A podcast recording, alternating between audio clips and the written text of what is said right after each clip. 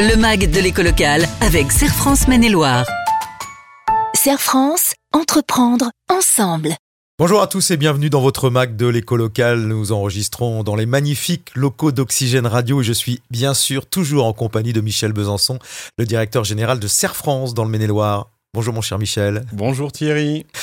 On va commencer cette rubrique euh, par parler de sobriété euh, énergétique. C'est évidemment dans, l'air du temps et va notamment faire un focus sur cette fameuse petite étiquette euh, énergie que l'on trouve sur nos appareils neufs d'électroménager. Oui, l'économie d'énergie concerne à la fois les particuliers et les entrepreneurs, donc il était à mon avis, important de rappeler quelques principes que l'on voit au quotidien et qui peut-être nous passent euh, quand même au niveau de, l'information avec euh, des, éléments clés ou de calcul. Alors effectivement, cette fiche synthétique, elle est, uniformisée notamment au niveau européen. Ce sont, ça concerne tous les, appareils électroménagers neufs notamment. Et puis comme on le sait, on va se retrouver dans une période de Black Friday, on va se retrouver dans une période d'achat des Noëls. Alors j'ai envie de dire, le premier euh, élément de de mesure et probablement d'adapter euh, ses achats, parce que la, première économie qu'on fait, c'est celle que l'on n'achète pas. Mais quand on est obligé de remplacer quelque chose, eh bien, il paraît important de faire un focus sur ces étiquettes euh, parce que, évidemment, on commence à. On a vu poindre des classements de A à G, puis on a vu le A, puis le A, puis le A. Et euh, j'avais envie de vous poser une question, Thierry, tout simplement c'est est-ce que vous savez exactement la différence entre le A et le A? Plus, plus, plus, plus, par exemple? Est-ce que vous avez fait la différence? Très honnêtement? Oui. Non, pas vraiment. Même pas du tout. Est-ce qu'on n'a pas le sentiment, finalement, quand on achète un A ou un A, qu'on fait déjà quelque chose de très bien? Si. Probablement. Moi, quand j'avais un A à l'école, euh, c'était, c'était très bien. Voilà. et donc, mieux qu'un E. tout à fait.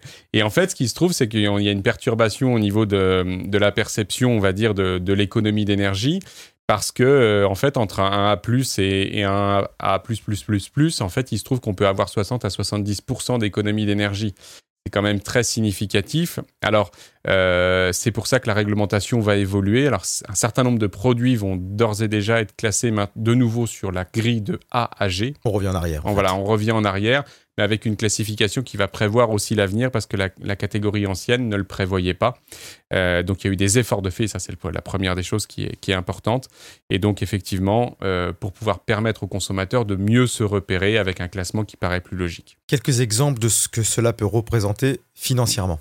Oui, parce que au-delà de l'aspect euh, communication, j'ai acheté un A+, mm. je me rassure psychologiquement, il faut aussi parler économie. On sait qu'aujourd'hui, euh, voilà, des chiffres, c'est important. Alors j'ai fait quelques calculs, euh, je suis pas un spécialiste, mais ça paraît intéressant. Il faut savoir qu'une classe A, en fait, et une classe E, hein, si on reprend la nouvelle catégorisation, eh bien, on a des écarts, par exemple, pour une notion de machine à laver qui va être utilisée une fois par, jour pendant une année on va avoir un écart qui va être de l'ordre de 20 à 25 euros euh, par an.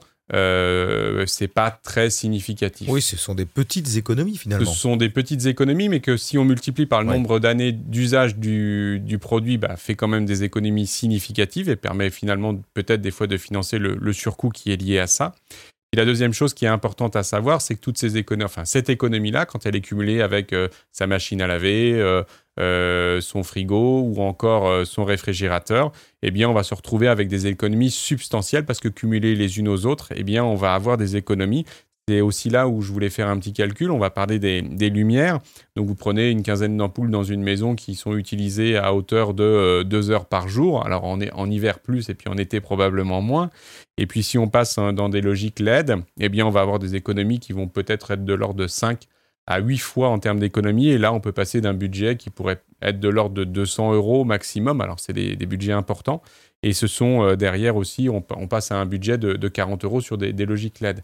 Alors ça amène aussi, alors évidemment, une des machines à laver, on utilise moins au niveau professionnel, mais l'éclairage au niveau d'une entreprise, eh il est très significatif. On sait que les contrats d'énergie vont être multipliés par 2, par 3, par 5, des fois par 10 à certains endroits. Euh, et donc euh, la réflexion au niveau de, son économie d'énergie passe aussi par euh, des points importants à ce niveau-là et de, et de pouvoir mesurer exactement ce qu'on consomme aujourd'hui et ce qu'on peut faire en investissement, en investissant utile. Alors tout solide, c'est d'ailleurs le cas ici dans ce magnifique studio chez Oxygène. Merci Michel Besançon. Merci Thierry. À très vite. Le mag de l'éco local avec Serre France Maine-et-Loire. Serre France, entreprendre ensemble.